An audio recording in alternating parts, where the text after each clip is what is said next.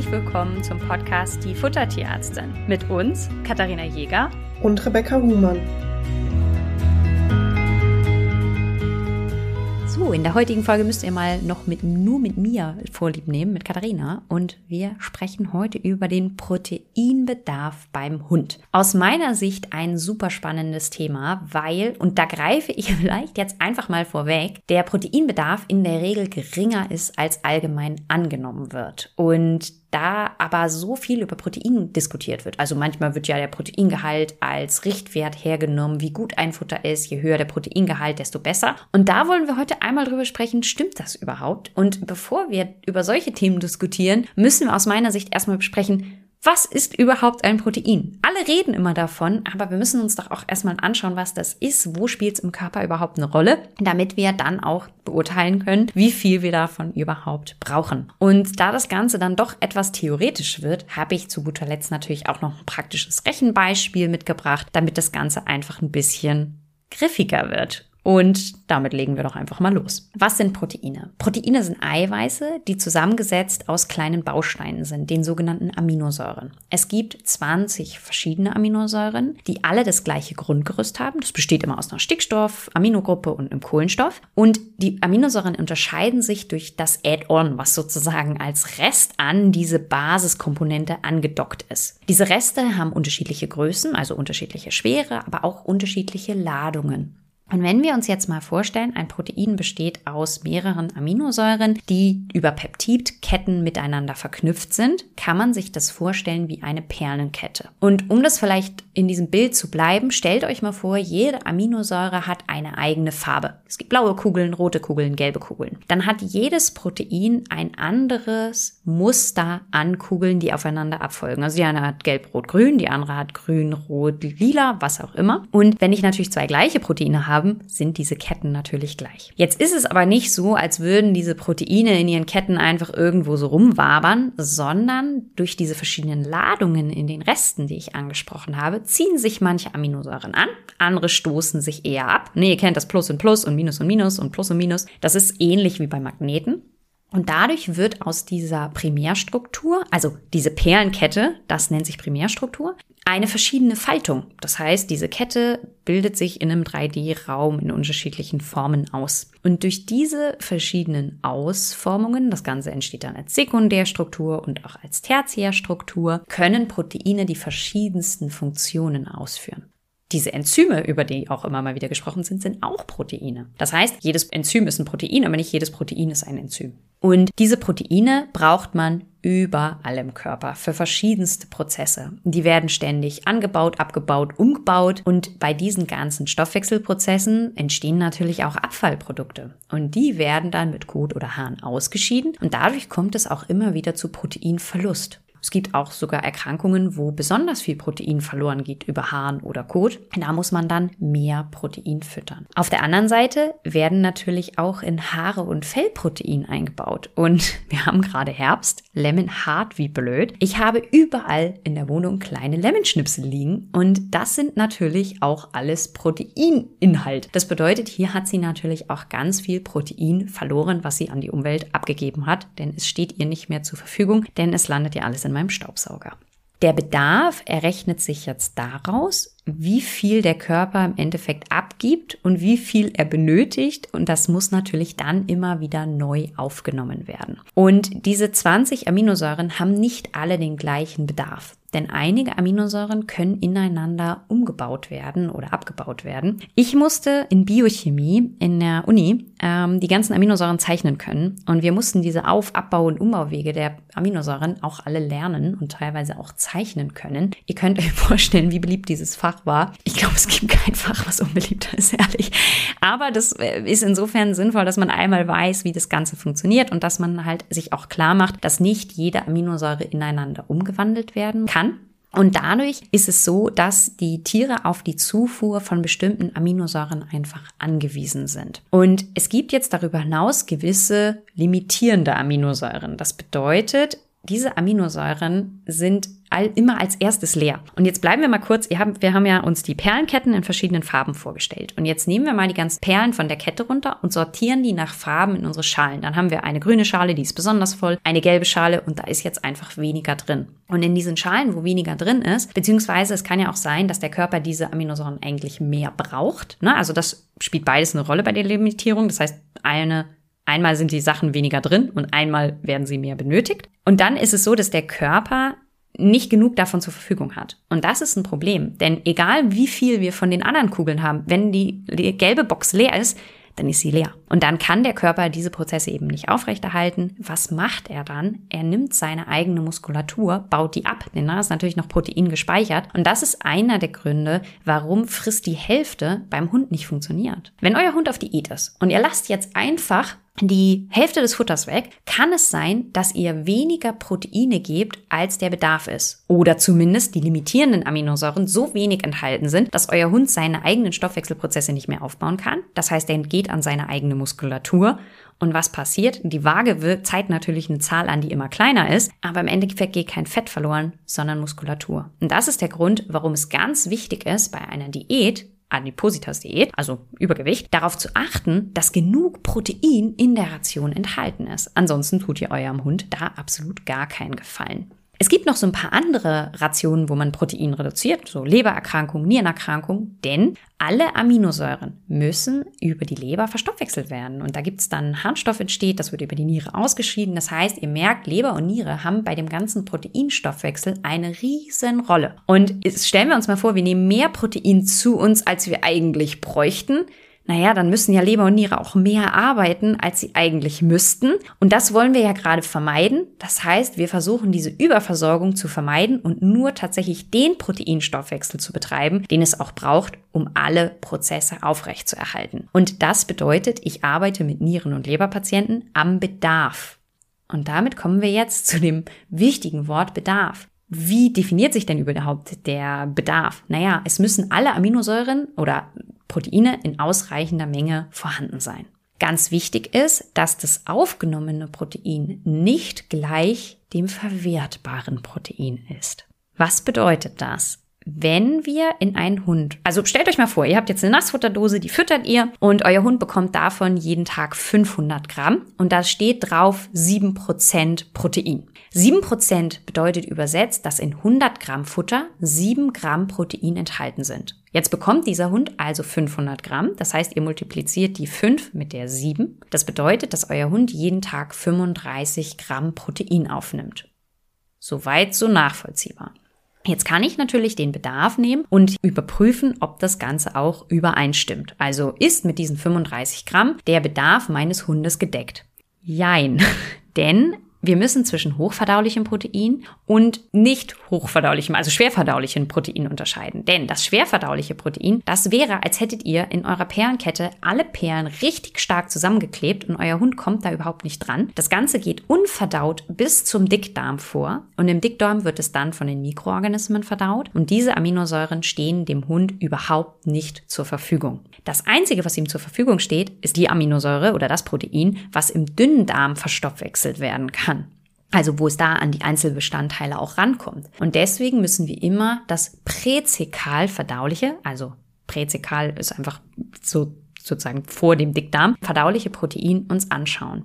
Und dann gibt es noch ein weiteren Punkt, den man berücksichtigen muss. Die biologische Wertigkeit von Protein. Ich habe euch das Bild gegeben. Wir haben jetzt ganz viele Schalen und in denen sind die ganzen Muster mit den ganzen Farben und dann sind da die ganzen Aminosäuren. Und jetzt muss natürlich das Muster, das wir von unserer Perlenkette abgezogen haben aus unserem Futtermittel, mit dem Muster übereinstimmen, was unser Tier benötigt. Denn stellt euch mal vor, wir haben da nur rote, grüne, gelbe Kugeln und rechts brauchen wir aber nur blau, lila, dann haben wir auch ein Problem. Und verschiedene Futtermittel haben unterschiedliche Aminosäurezusammensetzungen. Das bedeutet, Milchprodukte, Eier oder auch ähm, Fleisch haben eine andere Zusammensetzung als jetzt zum Beispiel Mais.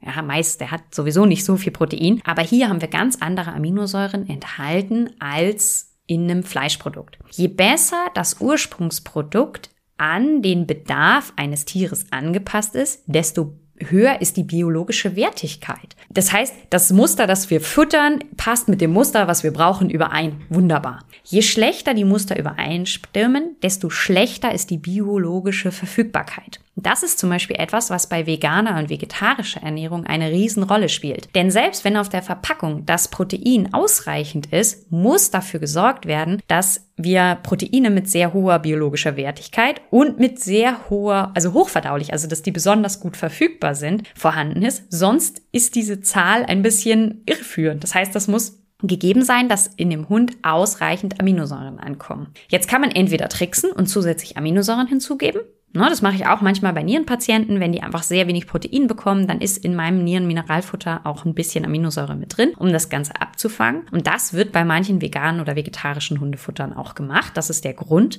Und zum Beispiel Soja hat eine relativ hohe biologische Wertigkeit. Das heißt, das pflanzliche Produkt, was dem Aminosäurenbedarf eines Hundes am nächsten kommt, ist Soja. Das ist einer der Gründe, warum das in vielen vegetarischen Rationen verwendet wird. Nur um das mal kurz zu erklären.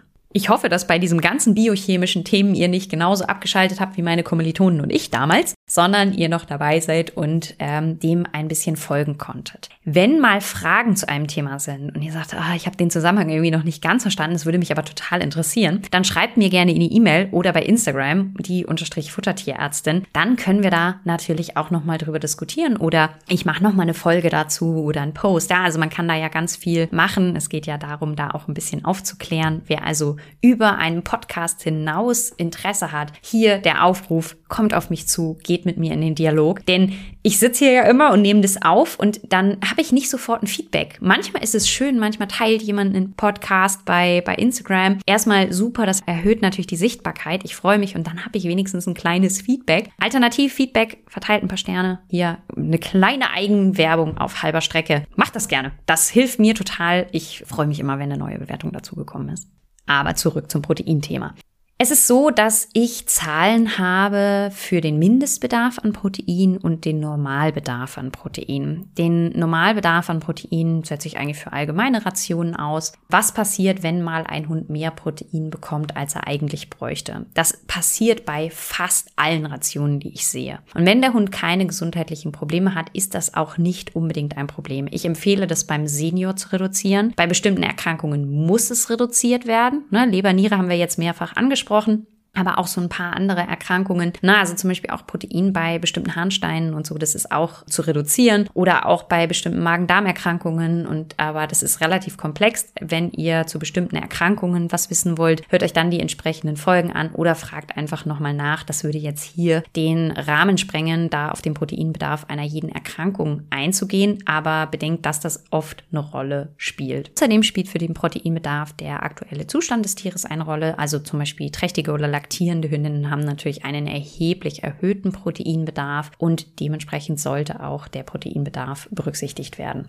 Wichtig, der Proteinbedarf steigt nicht linear. Also man kann nicht sagen, je größer ein Hund, desto mehr Protein braucht er, sondern, und das ist ja dieses metabolische Körpergewicht, das wir uns da nehmen. Also wir rechnen das Gewicht eines Hundes hoch 0,75 und das wird dann mit dem Proteinbedarf multipliziert. Ihr seht, Ernährungsberatung ist wahnsinnig viel Rechnen. Also man kann das alles manuell berechnen, auch mit einem Taschenrechner oder mit einer Excel-Tabelle, indem man einfach das metabolische Körpergewicht des Hundes berechnet und dann mit den Zahlen, die man, da wurde ich letztens gefragt, wo ich überhaupt die Zahlen Zahlen her habe, beziehungsweise wo man die findet. Es gibt mehrere Quellen. Also es gibt zum einen natürlich die NRC, ähm, dann gibt es die, also, aber dazu glaube ich, mache ich einfach zu dem Thema Bedarfszahlen nochmal eine eigene Folge, weil das einfach auch hier den Rahmen dann wieder so ein bisschen schränkt. Ihr merkt, das Thema Ernährung ist so groß und am Anfang dachte ich, oh, kann ich überhaupt genug Podcast-Folgen machen? Und jetzt habe ich eine Liste, was ich alles noch machen möchte und bin über diese Liste wahnsinnig froh, weil ich mich freue auf alle Folgen, die noch kommen. Aber keine Panik für euch. Die Themen gehen mir vorerst erstmal nicht aus. Was aber wichtig ist, ist also, es ist nicht so, dass je größer der Hund, desto höher der Proteinbedarf, sondern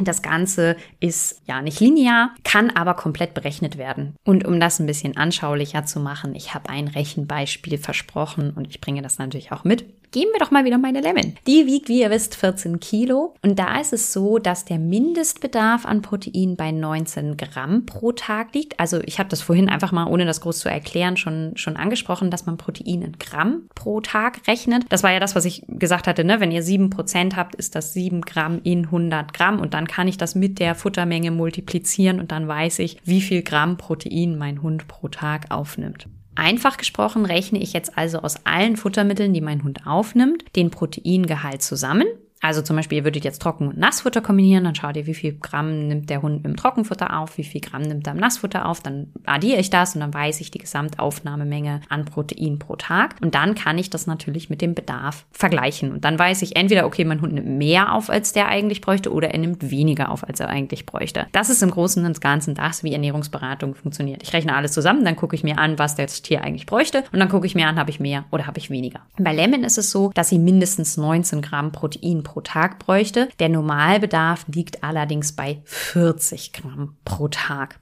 Und das wird euch jetzt noch nicht sonderlich viel sagen, wenn wir keine Vergleichswerte haben, wie viel Fleisch oder von was auch immer man geben muss, damit man mal auf 40 Gramm Protein kommt. Und ich habe das jetzt mal in verschiedene Fleischsorten umgerechnet, denn je fetter ein Fleisch ist, desto mehr Kalorien hat es zum anderen, aber desto weniger Protein enthält es auch im Verhältnis auf 100 Gramm beziehungsweise auch auf die Kalorienmenge. Und das heißt, ich habe jetzt hier mal ein mageres Fleisch, das könnte zum Beispiel ein Hühnerfleisch sein und da würde man jetzt, um diese 40 Gramm Protein zu decken, 190 Gramm Fleisch brauchen. Und das ist erfahrungsgemäß weniger als die meisten das erwarten. Das bedeutet, mein Hund 14 Kilo, ja, ist eine kleine Border Collie Hündin, die braucht nur 190 Gramm Fleisch pro Tag, um ihren Proteinbedarf zu decken. Wenn ich ein Fleisch mit 15 Prozent Fett habe, das ist das, was ihr meistens überall im Barfladen bekommt, ne? die haben meistens so 15 Prozent Fett, dann bräuchte sie 210 Gramm, um ihren Proteinbedarf zu decken. Bei Fleisch was 24% Fett enthält, das, ja, es entspricht so einem fetten Hackfleisch, wären es 235 Gramm. Und das Spannende ist, mit diesen 235 Gramm nimmt sie 650 Kilokalorien auf,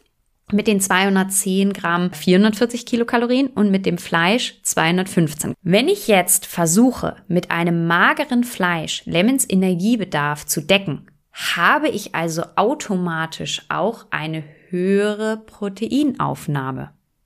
Ja, je magerer das Fleisch, desto mehr Protein, weil ich mehr von dem Fleisch brauche, um den Energiebedarf meines Hundes zu decken. Das ist einer der Gründe, warum ich bei Nieren- oder Leberpatienten zum Beispiel immer mit etwas fettigerem Fleisch arbeite, damit der Hund zwar seinen Proteinbedarf deckt und seinen Energiebedarf, aber nicht übermäßig viel Protein aufnimmt. Aus diesem System ist entstanden, dass im Umlauf ist, dass gesunde Hunde auf jeden Fall 15 Prozent Fett im Fleisch brauchen, weil sie ja sonst eine Proteinüberversorgung hätte und die sei ja zu vermeiden. Da möchte ich hier jetzt einmal kurz etwas dazu sagen. Wenn ihr Fleisch habt, das 15 Prozent Fett hat, müsst ihr bedenken, dass dieses Fleisch ja 70 bis 80 Prozent Wasser enthält. Das heißt, wir haben nur in etwa 30, ja 30, 35 Gramm Trockensubstanz. Und aus diesen 30 bis 35 Gramm Trockensubstanz ist die Hälfte Fett. Wenn euer Hund also ein Fleisch mit 15 Prozent Fett aufnimmt, ist die Hälfte der Ration Fett. Und das vertragen einige Hunde nicht. Manche schon, ja, aber die meisten, gerade wenn ihr eine reine Fleischration ohne Kohlenhydrate, ohne irgendwas habt, ist es aus meiner Sicht fast immer zu viel. Das heißt, diese Folge soll ich nicht sagen, ich habe gesagt, dass es nicht so viel Protein enthält, wenn man fettigeres Fleisch gibt. Nein, das ist nicht die, der Schluss, zu dem wir kommen sollen. Ja, natürlich, je mehr Fett ein Fleisch enthält, desto weniger Protein hat es. Ich möchte euch aber nicht dazu animieren, ganz, ganz fettes Fleisch zu füttern, um Protein zu sparen. Lasst das berechnen. Und Protein sparen ergibt dann Sinn, wenn es eine Erkrankung gibt, die das notwendig macht. Kommen wir nochmal zu Lemon als Beispiel zurück. Also sie bräuchte nur knapp 200 Gramm Fleisch. Damit würde sie natürlich bei weitem ihren Energiebedarf nicht decken. Das bedeutet, ich muss natürlich, wenn ich diese Ration jetzt zu Ende denken möchte, eine alternative Energiequelle dazu tun. Das heißt, ich kann entweder noch ein bisschen Fett ergänzen in Form von Öl oder ich ergänze Kohlenhydrate dazu. Bedeutet, wir haben immer zwei Möglichkeiten. Entweder ihr habt eine sehr fleischhaltige Ration, dann habt ihr in der Regel auch eine Proteinüberversorgung. Das ist jetzt erstmal gar nicht wertend gemeint. Ja, das muss ja nicht sagen, dass das schlecht sondern das ist einfach ein Fakt. Oder ihr habt eine Ration, die sich aus Fleisch und Kohlenhydraten zusammensetzt und dann habt ihr natürlich auch eine geringere Proteinaufnahme.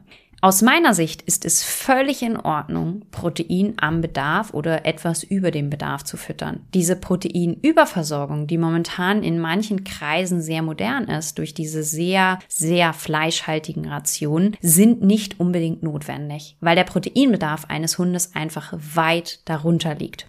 Darüber kann man jetzt diskutieren, aber aus meiner Sicht spielt auch hier eine Nachhaltigkeitsdiskussion eine Rolle. Denn wir bewegen uns aktuell in einer Zeit, in der sehr viel über Nachhaltigkeit, Fleischkonsum und so weiter diskutiert wird. Und ja, es ist durchaus so, dass einige unserer Hunde Fleisch fressen, was wir Menschen nicht essen würden. Ja, also dass das einfach ähm, Produkte sind, die in der Fleischindustrie übrig sind. Und das ist auch gut so. Es gibt aber einige Hunde, die keine Innereien vertragen zum Beispiel. Und da muss man dann Muskelfleisch arbeiten. Einige kaufen auch ihr Fleisch im Supermarkt. Das kann man jetzt auch nochmal an anderer Stelle diskutieren. Aber bedenkt bitte, dass je mehr Fleisch in der Ration ist, die Frage ist, wie nachhaltig ist das? Eure Hunde brauchen es nicht. Und das ist mir eine wichtige Message. Es gibt hier kein richtig oder falsch. Wer höhere Fleischmengen füttern möchte, der kann das gerne tun. Der muss sich aber bewusst machen, dass der Bedarf seines Hundes nicht so hoch ist, wie man vielleicht annimmt, sondern in der Regel deutlich geringer und dass es auch in Ordnung ist, dieses Fleisch weniger zu füttern. Sprich, wenn ihr zum Beispiel selber vegetarisch unterwegs seid. Ich habe immer mal wieder Kundinnen in der Beratung, die vegetarisch unterwegs sind und sagen, sie möchten ihrem Hund Fleisch füttern, weil sie sagen, sie haben sich einen, einen Hund gekauft, der soll Fleisch haben, das ist völlig in Ordnung. Sie wären aber total froh, wenn der Fleischanteil der Ration einfach ein bisschen kleiner wäre. Ja, ist doch kein Problem. Dann machen wir es so, dass der Bedarf des Hundes durch Fleisch gedeckt ist und den Rest gestalten wir mit Kohlenhydraten, Milchprodukten, wie auch immer ihr das wollt. Ja, also da kann man einfach ganz schöne Rationen machen. Mir ist einfach nur wichtig, hier nochmal klar zu machen, dass der Proteinbedarf eines Hundes nicht so hoch ist, wie man vielleicht denkt. Und bevor wir hier zum Abschluss kommen, noch eine wichtige Sache. Ihr kennt sie alle die getrockneten Fleischstreifen oder die kleinen getrockneten Snacks oder ne, solche Sachen, die sind ja super beliebt, gerade bei Allergikern, weil wir dann einfach getrocknetes Fleisch haben. Und jetzt könnt ihr ja mal kurz mitraten. Jetzt, ihr wisst ja, Lemon braucht 40 Gramm Protein pro Tag und ich habe euch gesagt, das wären dann 190 bzw. 235 Gramm Fleisch, je nach Fleisch. Und jetzt habe ich für euch mal ausgerechnet, wie viel Gramm sie von diesen kleinen Fleisch getrockneten Dingern bräuchte. Ich lasse euch mal einen Augenblick. Es sind 55 Gramm, die ausreichen, um diese 40 Gramm Proteinbedarf zu decken. Und jetzt überlegt mal, wie schnell ich 55 Gramm mit meinem Hund verklickert habe. Das geht wahnsinnig schnell und das ist einer der Gründe, warum es super wichtig ist, sich bei solchen Rationen eben nicht nur die Basisrationen anzugucken, sondern auch das, was zusätzlich gefüttert wird. Hier gibt es kein richtig oder falsch. Ihr könnt Fleisch füttern, ihr könnt weniger Fleisch füttern. Mir ist einfach nur wichtig, dass ihr eure Optionen kennt und auch wisst, dass ein Hund nicht eine 100% Fleischration braucht. Ein Mythos habe ich letztens noch zu dem Thema gefunden und zwar ging es darum, dass angeblich verschiedene Fleischsorten miteinander gewechselt werden müssen, um das Aminosäuremuster des Hundes zu erfüllen. Das ist nicht richtig. Also da reicht durchaus eine Fleischsorte. Also wenn ihr immer nur Rind nehmt, Nehmt immer nur Rind. Wenn ihr immer nur Huhn nehmt, nehmt immer nur Huhn. Ein Wechsel zwischen Fleischsorten ist also möglich, aber nicht zur Deckung des Proteinbedarfs notwendig. Ich hoffe sehr, dass euch das geholfen hat und viele Fragen beantwortet hat und sage bis dahin.